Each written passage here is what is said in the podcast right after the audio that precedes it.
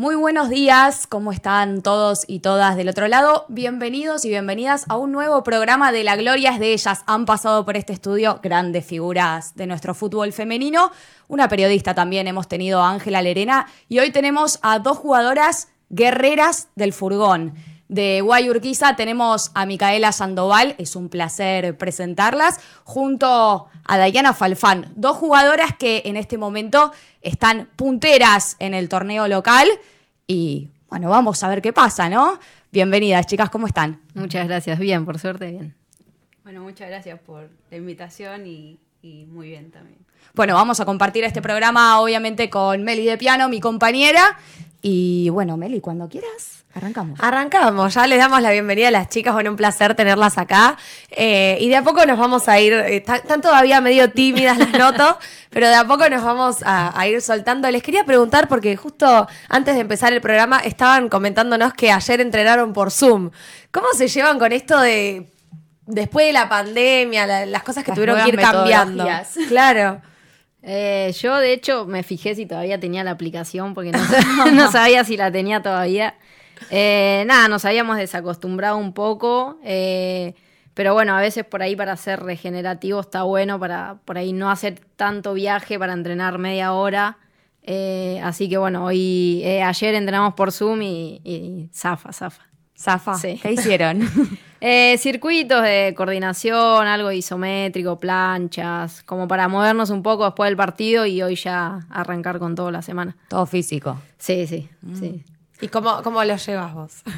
Eh, también muy bien. Eh, para mí es muy favorable eh, en cuanto a después de los partidos porque se hace regenerativo, no, no se pierde mucho tiempo viajando, uno puede disfrutar también mucho más el día. Claro, desde la comodidad de la casa, como nos pasó a todos. Bueno, también no tenés un traslado, de repente te quedás en casa, terminás, te podés dar una ducha tranquila, ¿no? Sí, sí. Comer a tiempo, digamos, en tu casa, sí, sí. Manejás tu tiempo. exacto. Y un poco también haciendo mención al equipo en el que hoy en día están, en la Guay Urquiza, quería preguntarles si ustedes se sienten unas guerreras, que es como indica eh, el nombre, ¿no? Si lo sienten de esa manera. Sí, totalmente. O sea, todo el tiempo eh, nos sentimos unas guerreras. Eh, creo que nos identifica bastante el nombre guerreras. Sí, eh, por mi parte ya antes, digamos, de llegar a la UAI ya me sentía un poco así, también por, por la vida que llevo, digamos, por, por cómo llega el fútbol femenino, el sacrificio que sigo haciendo hoy en día. Así que sí, siento que, que, me queda bien ese, ese nombre, así que eh, creo que lo estamos demostrando partido a partido nosotras dos y todas las chicas. Bueno, precisamente están punteras en el torneo local y vienen de una última victoria por 4 a 1 ante el Porvenir, así que tienen un buen presente. ¿Cómo viene el torneo? ¿Está peleado? ¿Están ahí peleaditos los primeros puestos? Eh, sí, la verdad que sí. Creo que es lo que queríamos todas y todos en el fútbol femenino, que se empareje mucho más no saber qué va a pasar el día que vas a jugar. Antes por ahí va, bueno, a este equipo se le gana, este más o menos. Eh, hoy en día no sabes qué puede llegar a pasar y, eso creo que es lo más lindo y, mantiene la, adrenalina que, nos gusta.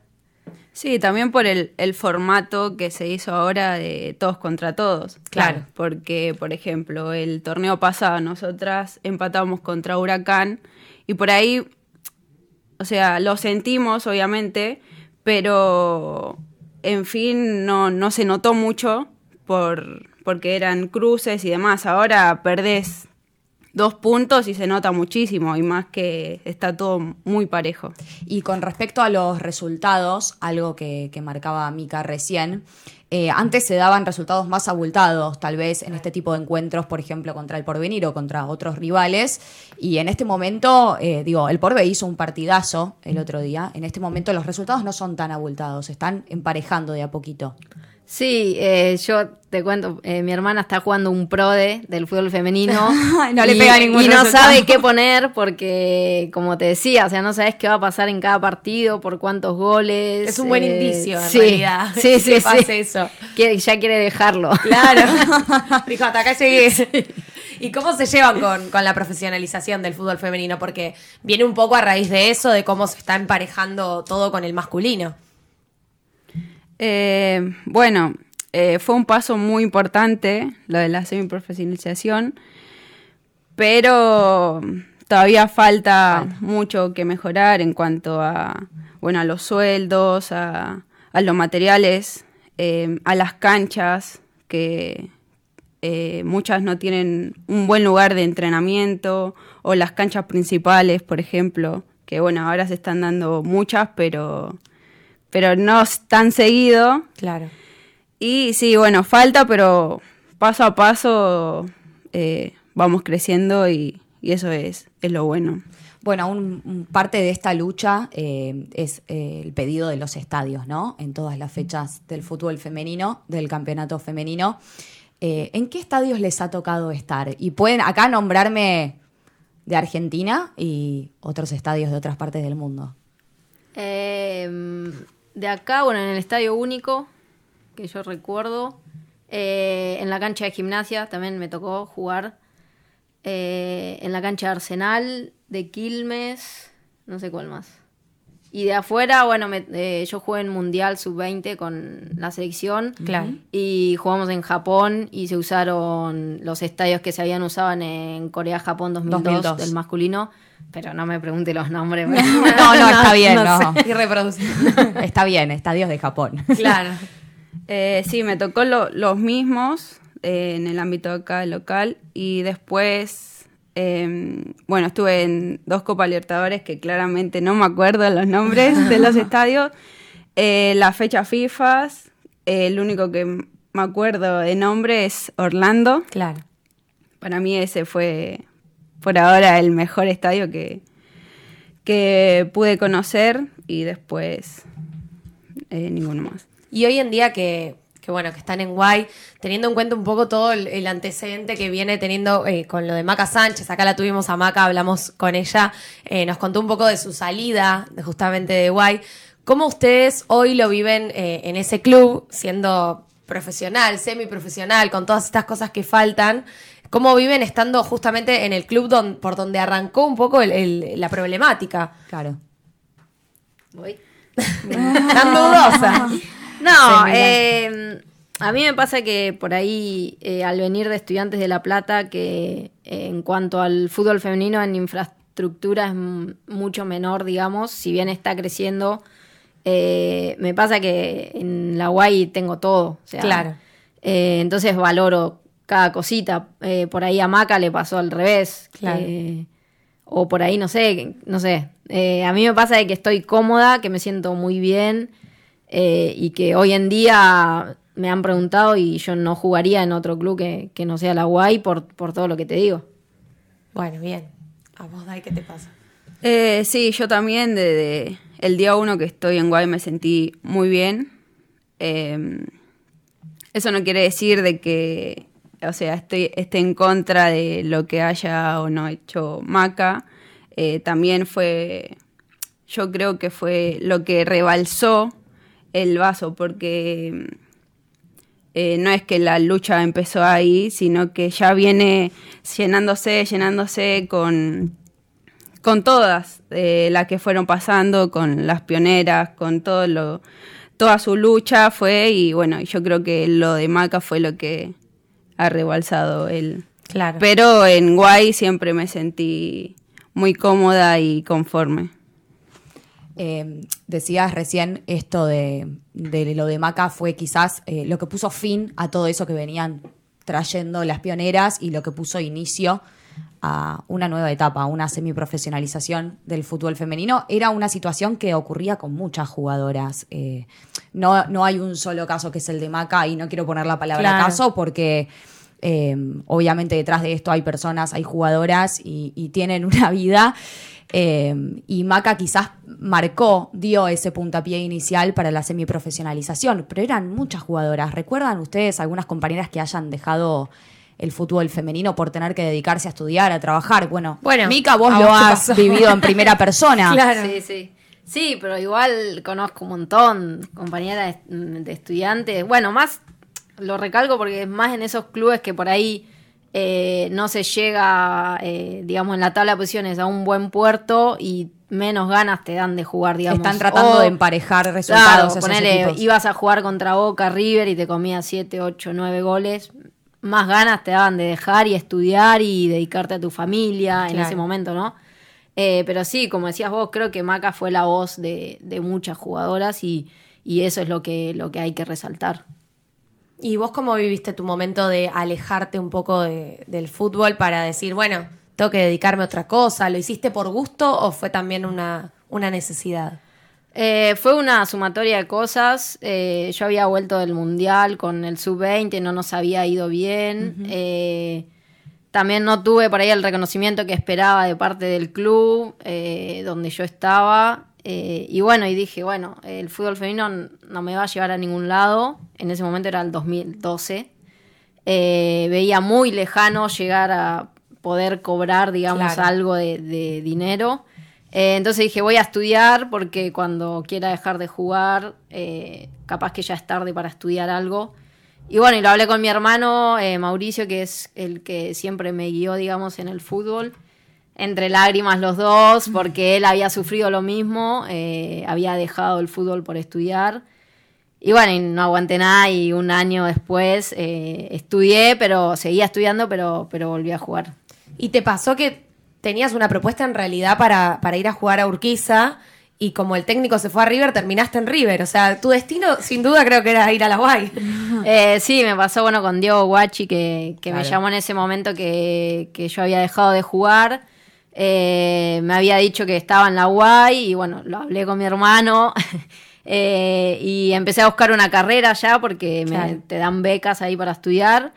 Eh, eso fue en diciembre del 2013 y en enero me llama Diego que se había ido a River, así que bueno, cambié todo y, y me fui para allá.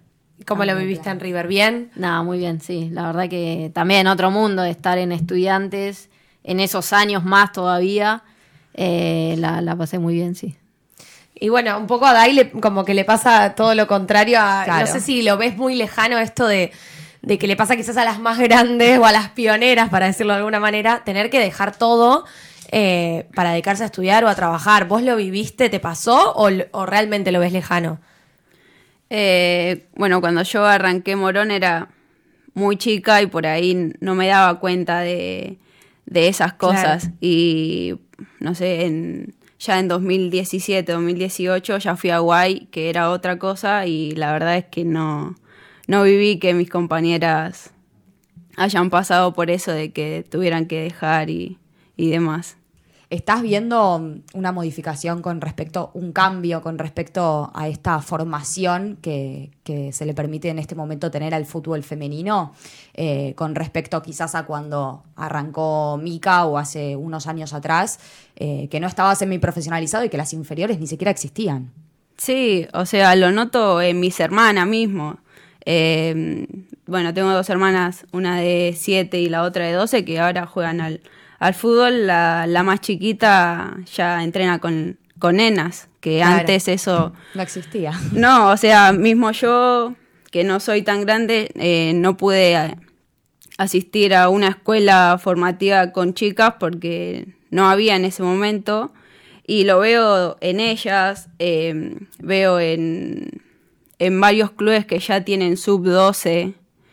eh, y sí, se nota mucho el, el crecimiento que hay. Por ejemplo, yo llegué a, a Morón a los 16, 15 años y la verdad es que no sabía cómo, cómo pararme en la cancha. Claro. Y ahora que ya nenas de 10 años ya estén arrancando en fútbol 11 es, es un golazo para, para todo el fútbol femenino. Porque, ¿de qué manera te criaste jugando a la pelota? Que a los 15, 16 años recién pisaste una cancha. De 11, pero Claro, ya sí, de- sí, obvio. Sí, eh, arranqué a los 5 años con, jugando con nenes en el barrio. Claro. Y Mica, bueno, calculo que con eso te quedas un poco de algo que te ha pasado a vos, me imagino. Nada, sí, yo mis formativas fueron en, en los cumpleaños con mis primos Claro. y en el colegio. Eh, y también tuve la suerte de que, eh, ahora no sé si sigue igual, pero en educación física eran las mujeres hacer vole y handball Exacto. y los chicos hacer fútbol. y por suerte tenía la buena onda. Que hasta hace poco eso seguía pasando, de hecho no sé si, por eso sigue sucediendo. Y, dudo, yo creo que sí. Eh, la buena onda de los profes, profe me pude ir a jugar con los chicos al fútbol y el profesor me recibía y jugaba con mis compañeros. Eh, creo que muchas pasamos por esa, digamos, edad formativa que, que ahora se está dando directamente en los clubes y que creo que a lo largo de los años eh, mundialmente se va a ver eso. Y que es lo que nos falta, ¿no? Con respecto a, las otras elecciones, por ejemplo. Eso, ¿cómo ven el contraste un poco? Quizás para comparar eh, de alguna manera con alguien más cercano con los equipos brasileños, ¿cómo ven ese contraste con, Argentina, ustedes? No, y se nota mucho físicamente eh, que ellas están eh, por encima, pero yo también creo que es genético también porque ponele las estadounidenses, por más de que nosotras empecemos desde los 10 años, ya es algo genético de ellas, pero sí que lo podemos mejorar de, otra manera. Em, es eh, arrancar ya a los 10 años em, en cancha de 11, ya formarte, hacer físico de otra manera, eh, nos va a ayudar muchísimo para dentro de unos años ser potencia. Bueno, eh, edades formativas hay ahora en los clubes de AFA, hay en los clubes del interior también. Y, traigo este tema porque son campeonas de la Copa Federal y quiero saber, quiero conocer qué opinan de la federalización, de que clubes del interior del país tengan la posibilidad de jugar una Copa Federal y de enfrentarse a clubes como Guayurquiza, como Boca, River, entre otros. Eh, no sé cómo será el formato de este año. O sea, la copa que ganamos nosotras eh, correspondía al año anterior que no se pudo hacer por la pandemia. Y se tuvo que hacer en un lapso corto de tiempo y solo en unos predios. Eh, y fue medio raro porque nosotras quizá también queríamos viajar al interior a jugar. más o menos del estilo de la Copa Argentina del masculino. no sé si, es, si este año el formato será así. Creo que va a ser mucho más lindo.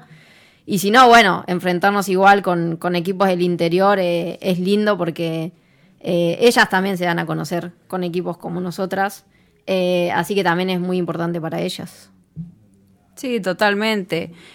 también es como una, no sé, inspiración de que, bueno, podemos competir con, con, con ellas que están en AFA tener la oportunidad de, bueno, ellas están en AFA, nosotras también podríamos estar, como Rosario Central, que es de eh, Belgrano y demás. Claro, eh, hacerla sentir un poco más cerca, ¿no? Sí, totalmente. Eh, más parte de este fútbol femenino. ¿Y con qué se encontraron? ¿Intercambiaron algunas palabras con otras jugadoras? ¿Pudieron charlar?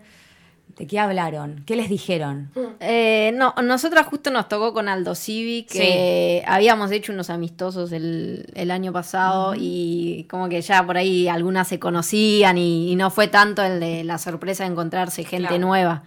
Eh, así que al menos en mi caso no, sucedió eso, digamos. No, tampoco. Y, también por la forma, porque llegábamos eh, ya cambiadas eh, claro, no hacíamos la entrada, claro, y terminábamos el partido y así toda cambiada, volvíamos al micro y no tuvimos tampoco tanto ese tiempo para poder compartir. Que eso más allá del tiempo de compartir, ¿creen que les falta un poco esto de mínimamente tener un lugar para estar, para descansar, no tener que llegar cambiadas? Eh, sino tener un tiempo de, bueno, nos establecemos en el lugar y después también para la vuelta. Sí, pero Em, fue raro porque mm, por esto de la pandemia, no fue muy protocolar, digamos. los predios. Sí, no, no, había vestuarios, digamos, para evitar si había algún contagio o eso. Eh, creo que ya este año va a cambiar todo. ¿Y cómo, cómo se ven para la Conmebol Libertadores? Es que todavía no, estamos ni clasificadas, No, obvio, pero ¿cómo lo, imaginan ustedes? Tienen el sueño, obviamente, creo que de, las chicas que vinieron acá, el sueño está eh, intacto. Eh, ¿Ustedes lo tienen de esa manera o quizás piensan más en otra cosa? Eh, yo siempre digo que por ahí sueños no tengo, sino que tengo metas. Onda que podés llegar a cumplir un sueño, ¿viste? Es como que se ve más lejos. ¿Es una meta? Eh, es una meta, creo que mía y de todo el equipo, eh, lograr esa clasificación. Eh, que también se nos escapó un poquito en la semifinal con River, en la primera que yo estuve en año 2020, creo. Eh, que clasificaban dos porque se hacía acá. Eh, creo que ahí estuvimos muy cerca, pero bueno, éramos un equipo que recién nos estábamos formando como grupo también. Eh, pero sí, creo que el deseo y, las ganas siempre están y, y, por ahí más yo que no jugué nunca una Libertadores. así que nada, pensando en eso, pero nada, pasito a pasito. Dai es uno de los anhelos, es una de las metas también, jugar la Conmebol Libertadores. Va, o, si te imaginás adentro de esta Conmebol Libertadores la próxima. Sí, eh, creo que es una meta de, todas nosotras. Eh, pero, pero bueno, también paso a paso que, que recién estamos en la octava fecha y, falta, pero bueno, eh, día a día nos, nos vamos esforzando para, para sí, para poder estar en, en la Libertadores. Las veo como tímidas. Claro, día a día, paso a paso. claro, todavía no, pero están punteras. El torneo es largo y, la verdad que falta mucho y todavía no nos enfrentamos, bueno, en la próxima fecha con San Lorenzo, pero no nos enfrentamos con River, con Boca, que, Sí, son partidos claves. sí, sí. ¿Y cómo se están preparando? para el partido con San Lorenzo? Y arrancamos hoy, esta semana, porque jugamos el martes, ya jugamos el domingo ahora de vuelta, así que es una semana cortita. Eh, pero sí, igual ya sabemos, ¿no? Desde, el fixture eh, en qué fecha nos tocan por ahí esos partidos claves, como decís vos. Mm. Eh, así que nada, con, todas las ganas y también con, por ahí con el envión de, de estar punteras. ¿Son partidos y cruces que tienen un condimento o un sabor especial? Sí, o sea, ya eh, nombrar San Lorenzo, River, Boca, Racing, Gimnasia, ya, sabes que va a ser lindo el partido, que, puede darse para, cualquiera de los dos y, también eso es lo que en la semana te, inspira a que sea, sea, sea mejor eh, los entrenamientos más intensos, con más ganas. Bueno, ¿qué es lo que tienen que, tal vez eh, cuidar? Porque tienen la punta del torneo del campeonato en este momento y qué es lo que tiene que seguir pasando para que levanten ese trofeo. Esta vez les van a dar un trofeo, ¿no? Eh, calculo que ganar todos los partidos y a quien sea, eh, esa es la manera de, de, ser las mejores, supongo. si bien por ahí tenemos algunos resultados a favor que se fueron dando entre los demás equipos, que hoy en día nos posicionan como punteras y con un partido menos, que creo que no es poco. Eh, nada, eso, pensar cada rival como una final y, dejar todo y, tratar de plasmar lo, que hacemos en la semana. Y no sé, Dai, a vos qué, qué, te sucede cuando la escuchás a Mika. Es como, es una referente como adentro y fuera de la cancha, ¿no? Sí, totalmente. Porque ya la, tiene como el speech de líder, ¿viste? Como habla. No, tenemos que. es capitana. Claro, sin duda. ¿Cómo, lo ve el equipo? Te pregunto a vos, pues bueno, ¿qué me va a decir Vika? Sí, eh, ahora es una de las referentes, capitana con Mariana Gaitán y obviamente que la vemos así. Siempre vemos cómo entrena, eh, lo que la predisposición siempre y, siempre la queremos seguir eh, en los entrenamientos. Pone más que, no sé, una chica de, 16 años. Claro. ¿Y ustedes qué, aprenden de eso, no? No quiso decir pendeja. Sí. Pero dígalo nomás. No, y, crecemos. Yo, eh, jugar al lado de ella para mí es muchísimo porque porque crezco mucho, eh, aprendo de, su experiencia. Eh, para mí es muy lindo compartir con ella y con más compañeras, como por ejemplo Idanis también, eh, Mariana Gaitán, son muy importantes en, el equipo. Y, Mica, ¿a vos qué te pasa cuando te encontrás con estas palabras de Diana? ¿Y, ¿Y, quiénes son tus referentes o referentas también en el fútbol femenino que te haya eh, que te haya tocado compartir equipo o que hayas podido compartir alguna cancha? Eh, nada, me pone contenta y, y, orgullosa. También pienso por ahí en, en, mi mamá, que por ahí está escuchando y, y sabiendo que, que, crió, digamos, a una buena persona. Siempre eh, trato de resaltar mi humildad eh, y sumar para el equipo. Me ha tocado también ser suplente en muchos partidos el torneo anterior, si bien venía de, de una lesión, pero eh, sumar desde donde sea. No importa si jugás hace 10, 20 o 15 años al fútbol, eh, por ahí no es tu momento y, quizás hoy sí me siento en un buen momento y, creo que también me lo he ganado. Eh, y bueno, nada, eso como resaltar eh, la humildad ante todo, creo que eso te lleva muy lejos.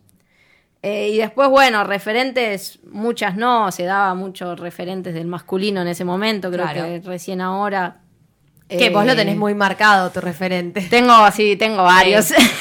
Contalo para sí, la que no lo sabe, contalo. Y, la mayoría vienen de estudiantes, así que... Por ejemplo. Y, por ejemplo, Sabela, el Cholo Simeón, el Chapu Uraña. Eh, esos son, son como mis máximos referentes, pero...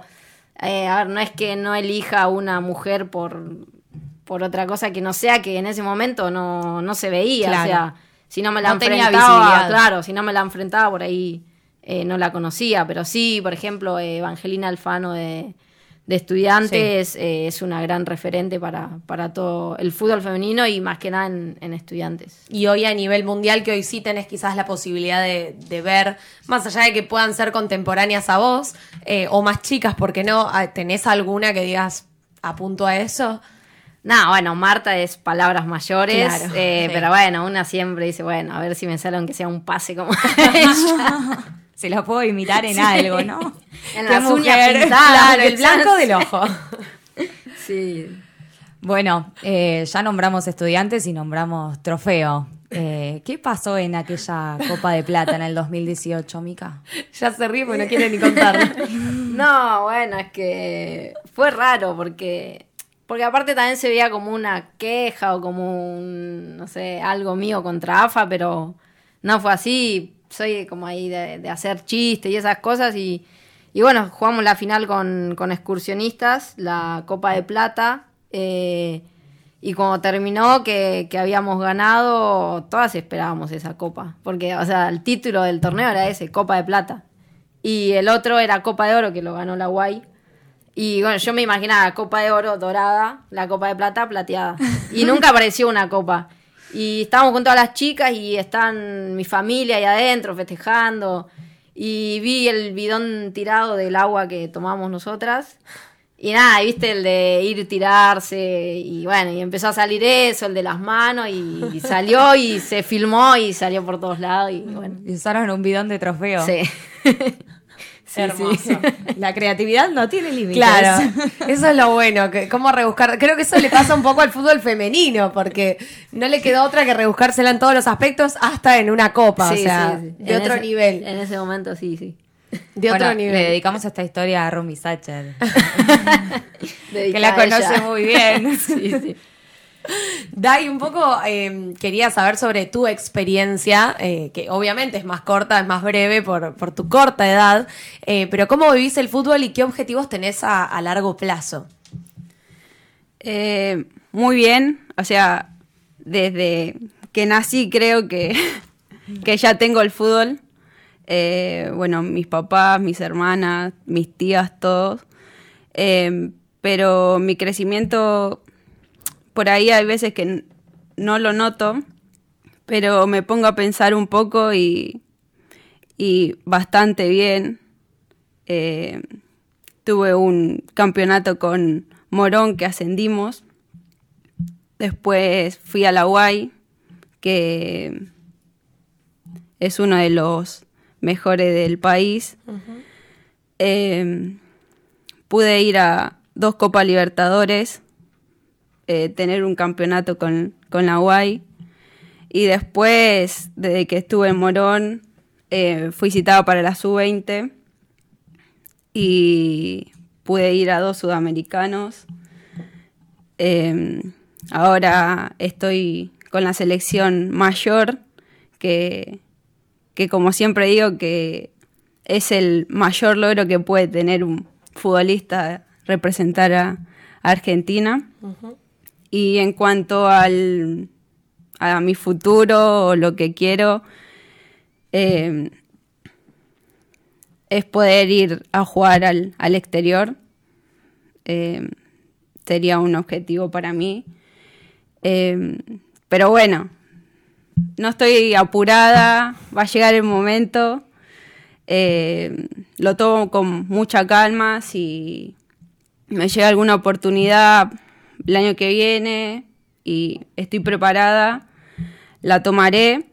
Y si no me llega nada, voy a esperar. Eh, en eso sí, tengo mucha calma y, y también porque lo pienso mucho y, y pienso en mi familia, la que me va a costar, mis hermanas. Hay que viajar.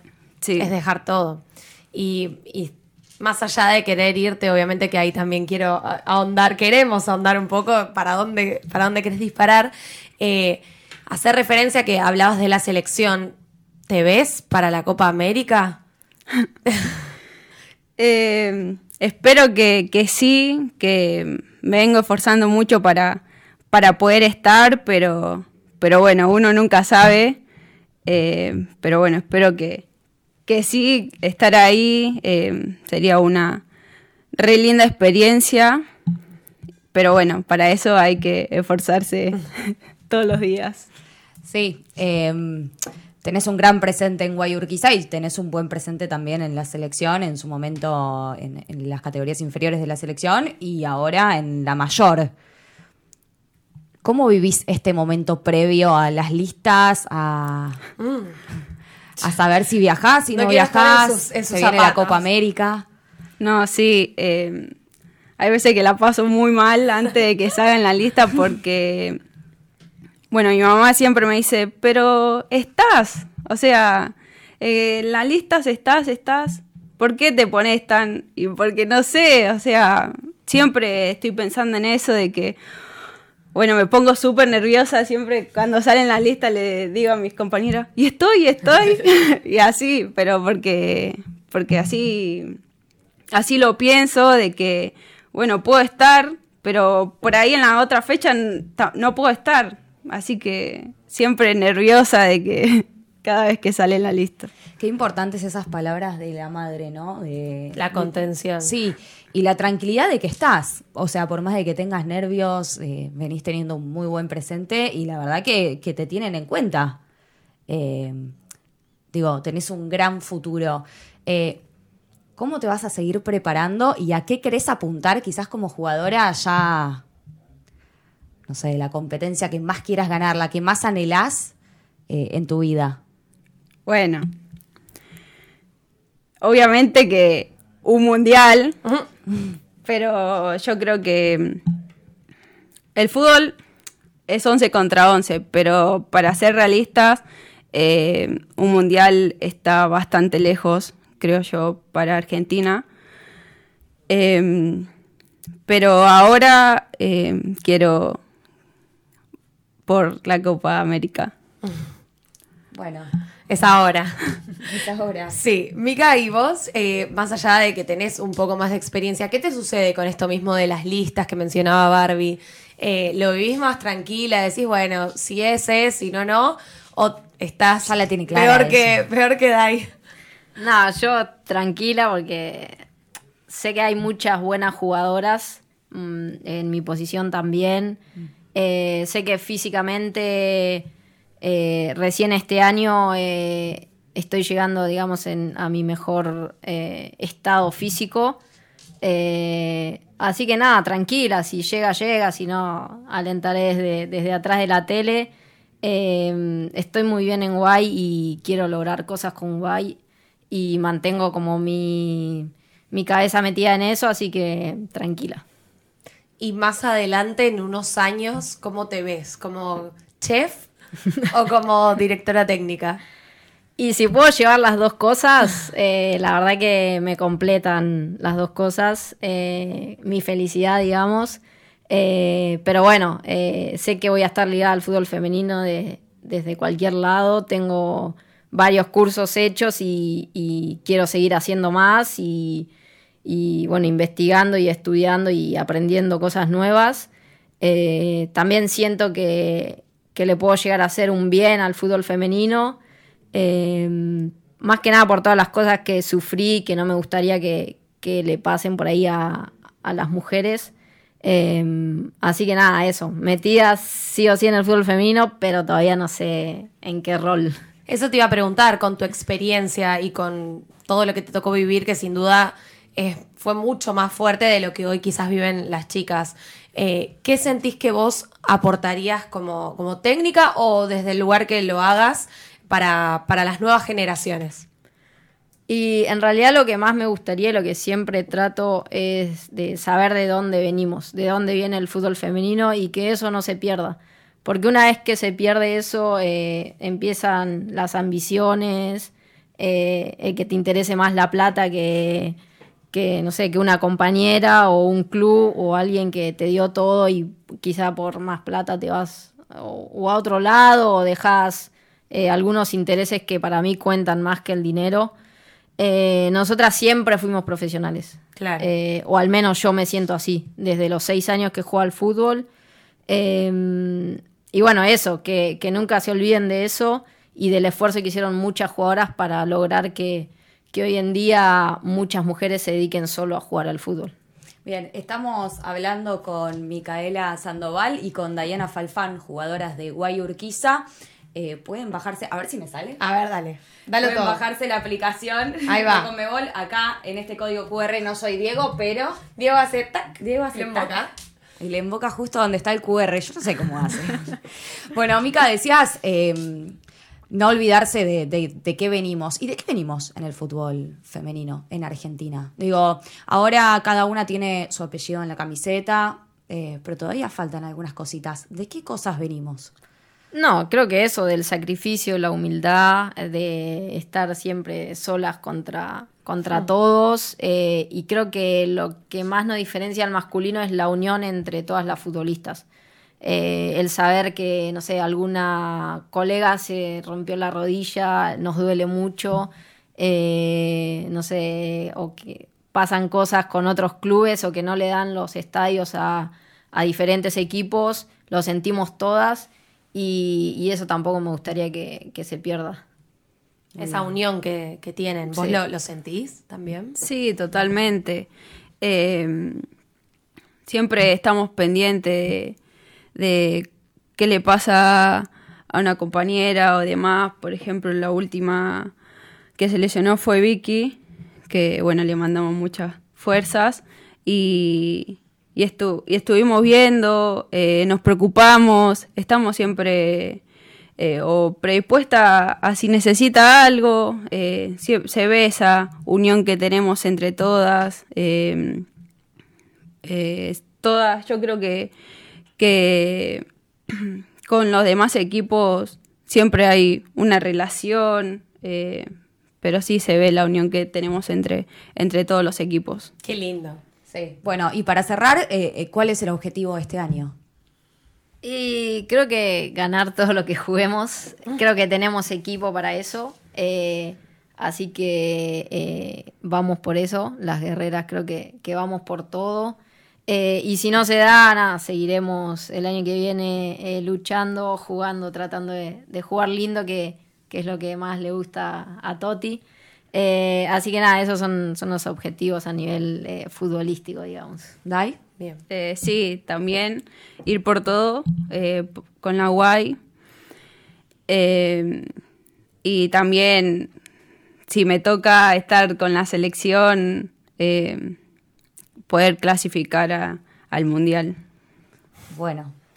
Hermoso. Lo dijo, lo dije. Lo dijo. Bueno, Mel, estamos, estamos llegando al cierre del cuarto programa de La Glorias de Ellas y ha sido un verdadero placer tenerlas a ellas dos. Muchas gracias. Dos grosas, dos guerreras. Muchas gracias por venir, chicas. Y muchos éxitos en lo que venga. No, gracias a ustedes. Eh, es lindo esto que, que nos está pasando también de la difusión, de la visibilización, eh, también es importante para nosotras que nos conozcan un poco más nuestras historias de vida.